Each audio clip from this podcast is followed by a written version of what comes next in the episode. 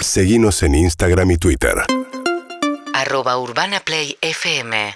Fabricio Ballarini, biólogo, investigador del CONICET, en algún lugar de sus vacaciones todavía, así que no- no- nada, todavía no, no- no estamos del todo amigados con la gente que está de vacaciones. Fabricio, buen día. Es mi último día, así que ya me estoy incorporando, lamentablemente. El peor día del año es el último día de la ocasión.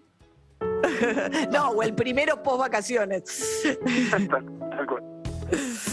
Bueno, ¿de qué vamos a hablar, Fabricio? Vamos a hablar del plástico, en realidad de bacterias que comen plástico. Hace 70 años la humanidad encontró en el plástico una solución enorme y de hecho le fue muy bien porque es muy duradero y de su éxito, o sea, el mayor éxito que tienen los plásticos que son moldeables y que duran mucho, comienza el gran problema. O sea, si duran mucho y se quedan en el medio ambiente generan muchos inco- inconvenientes.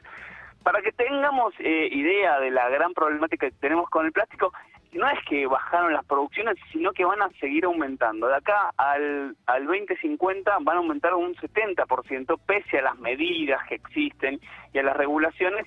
Y para que tengamos idea de lo devastador que puede ser el plástico, si juntamos a todos los peces que están en los océanos, o sea, y los pesamos todos, bueno, para el 2050 va a haber más plástico que peso de peces.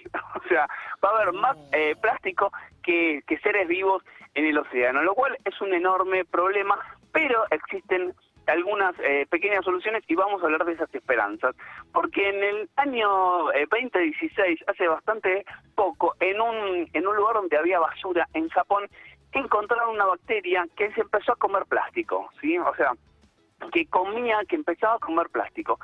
Eh, no es algo que se desarrolla naturalmente porque las bacterias se comen normalmente, no sé, por ejemplo, eh, se comen en ramas, se comen eh, un montón de, elementos que están en la naturaleza, pero no se comen plástico, porque hace 70 años el plástico no existía. Pero como el plástico empieza a ser muy abundante, se empiezan a, empiezan a evolucionar bacterias y microorganismos que empiezan a aprovechar y a ingerir esos esos plásticos, lo cual es un eh, es una ventaja para nosotros porque las podemos encontrar, las podemos estudiar y podemos encontrar el mecanismo molecular, lo que nosotros llamamos las enzimas que producen eso y hacerlos más efectivos. Y es lo que está haciendo el mundo. Sí, eh, en- encontramos varias empresas, sobre todo en Alemania, en Francia, algunas en Estados Unidos, que están buscando esa parte de la biotecnología para acelerar este proceso que hacen las bacterias de ingerir plástico, hacerlo mucho más rápido, hacer estas super enzimas que puedan procesar el plástico para que en, quizás en 48 horas ese plástico se pueda se pueda consumir. Lo que es O sea, importante es que ese plástico, Sí, perdón, decí. Dale, dale, no, Fabricio, pero lo, que es, lo que es importante es que ese plástico se parte en pedacitos muy pequeñitos, pero además plástico, por lo cual no se pueden liberar estas bacterias en la naturaleza y decir, ok, se comen todo el plástico del mar. No, porque lo va a hacer más chiquitito. Lo que pueden eh, servir estas bacterias es para, en grandes plantas recicladoras, hacer el plástico más pequeño y que ese plástico se pueda reciclar. Claro, mientras tanto sigamos nada siendo cautos en el uso de los plásticos de un único uso, ¿no? Cuánto plástico que se usa una sola vez y se tira. Eh, es un poco, ¿no? La, la idea de tratar de no tirar tanto desecho de plástico al, me- al medio ambiente. Tal cual, sí, Chile la semana pasada eh, comenzó con, con, con esa ley.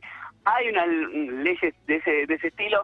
También tengamos cierta conciencia de llevar eh, bolsas a todos lados reciclables, eh, tratar de reconvertir ese plástico para que no sea de un solo uso, o sea, si no lo, no lo tires, o sea, usarlo para otra cosa, pero no lo Sí. tires. Eh, La botellita de que si agua. vamos hacia ese lugar.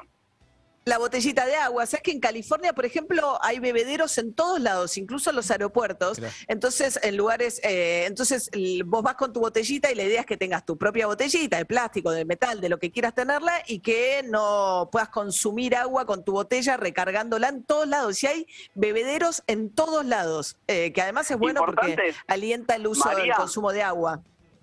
con respecto a las botellitas de agua, eh, tienen que ser de plástico muy duro. No reciclemos las botellitas eh, que nosotros compramos un, un agua y la usemos eh, de infinito, porque en todos esos lavados, esas botellas de plástico blando liberan ciertos compuestos químicos. Entonces tienen que ser botellas de plástico duro exclusiva para, esa, para ese uso. Muchas gracias, Fabri. Y bueno, y buen final Gracias. de vacaciones. Te mando un beso. Seguimos en Instagram y Twitter. Arroba Urbana Play FM